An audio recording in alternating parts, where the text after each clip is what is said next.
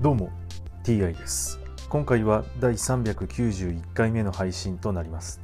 テーマは引き続き新約聖書の紹介です。早速いきましょう。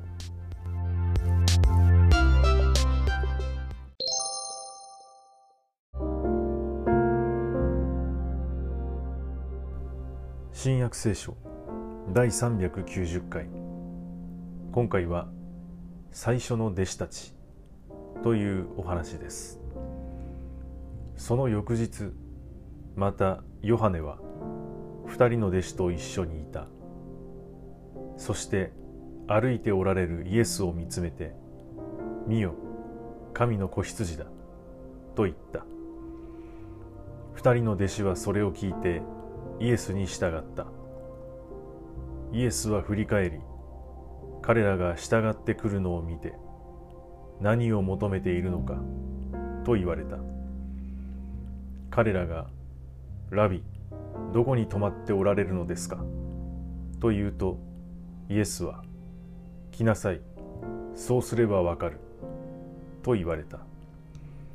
そこで彼らはついていってどこにイエスが泊まっておられるかを見た。そしてその日はイエスのもとに泊まった。午後4時頃のことである。ヨハネの言葉を聞いてイエスに従った二人のうちの一人はシモン・ペトロの兄弟アンデレであった。彼はまず自分の兄弟シモンに会って私たちはメシアに出会ったと言った。そしてシモンをイエスのところに連れて行った。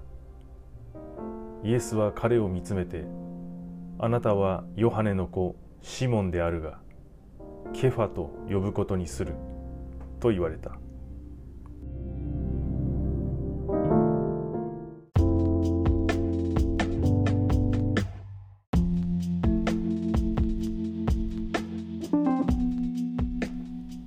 ラビは先生という意味でメシアは油を注がれたものという意味でケファとは岩という意味ですイエスがシモンをケファと呼ぶことにすると言っていますが、えー、まあ、岩という意味なんですねケファがなぜシモンのことをケファと呼ぶことにしたのかそれはこのお話からは分かりません。